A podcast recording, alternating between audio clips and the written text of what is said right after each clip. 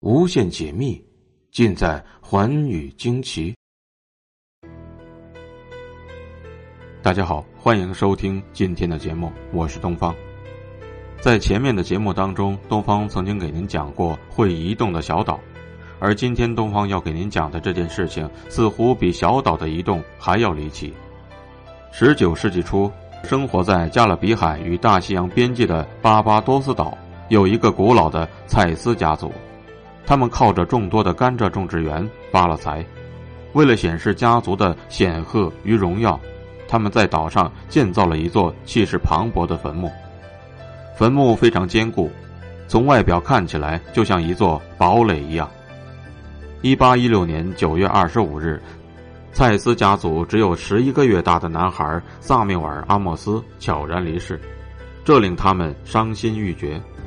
痛哭一番之后，他们决定把孩子葬在家族的墓地当中。那一天，天阴沉沉的，守墓人带着送葬队伍朝墓地入口走去。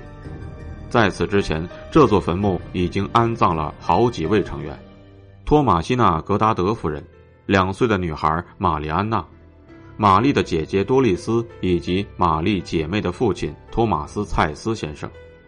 据说托马斯入葬时排场很大，他的棺材是铅封结构的，比其他家族成员的都重，要十几个人才能抬动。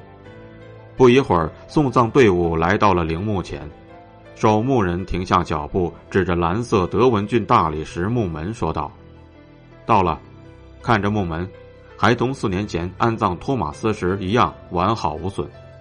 当初为了让亡灵得到安宁。”我们把他们的棺木摆放的整齐有序，然后用这块石头封口。如今为了可怜的萨缪尔，我们只有再次把它打开了。人们一起上前将门打开，然而却被里面的情况惊呆了。墓室里棺材并不像守墓人描述的那样排列齐整，相反是凌乱不堪。玛丽的小棺材被底朝上扔到了一个小角落里。就像一个顽皮的孩子，格达德夫人的棺材则来了个九十度翻转，棺材盖面对着墙躺在一边，只留个后背嘲笑似的对着人们。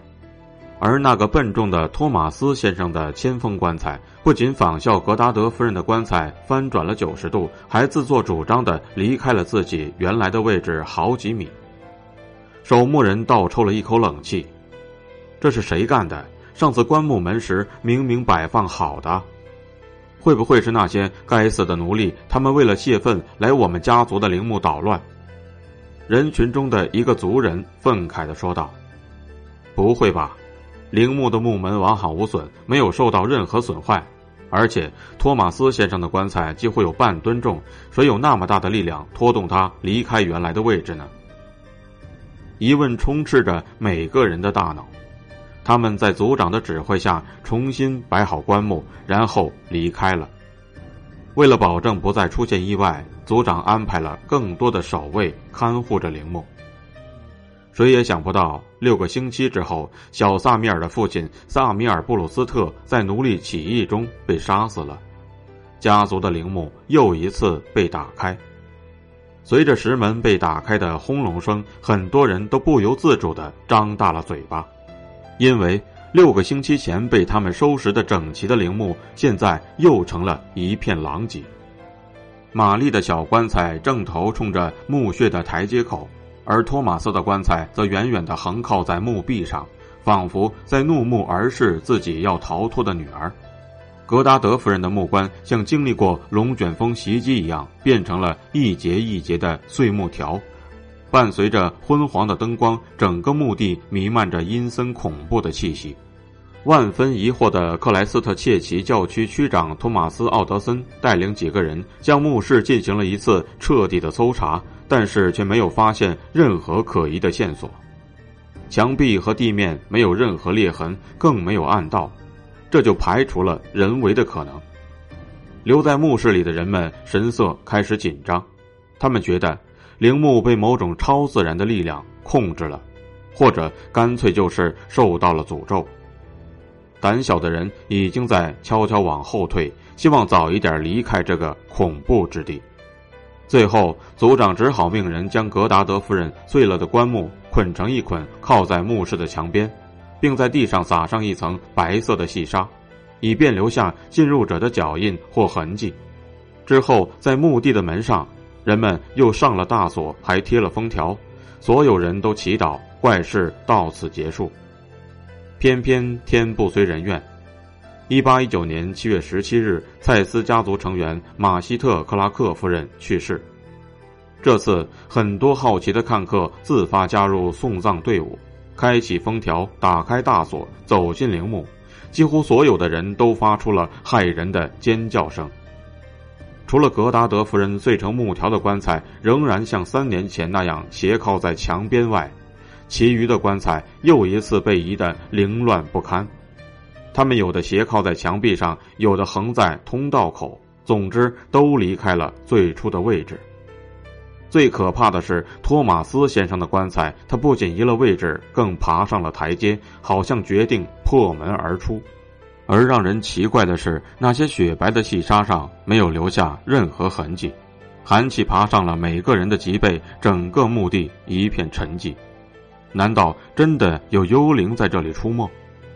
一些无神论者开始怀疑事件的真实性，觉得是有人故意散布谣言，但这种说法立刻遭到了亲眼目睹此事的巴巴多斯人的指责，认为他们亵渎了巴巴多斯人的诚实。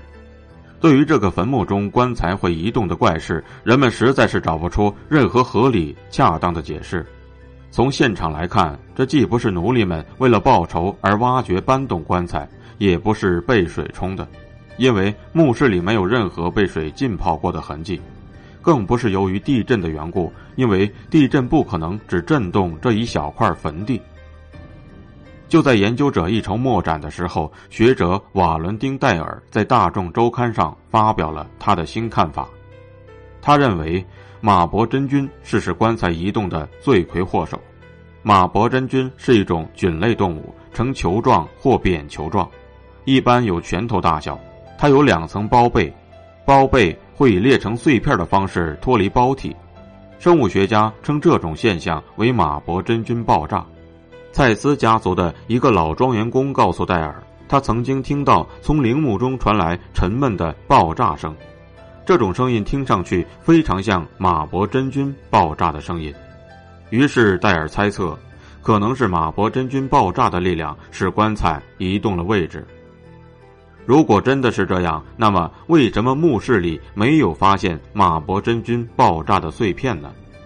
而且，马伯真菌爆炸的力量会大到让重达半吨的棺材移动吗？这个解释显然存在漏洞。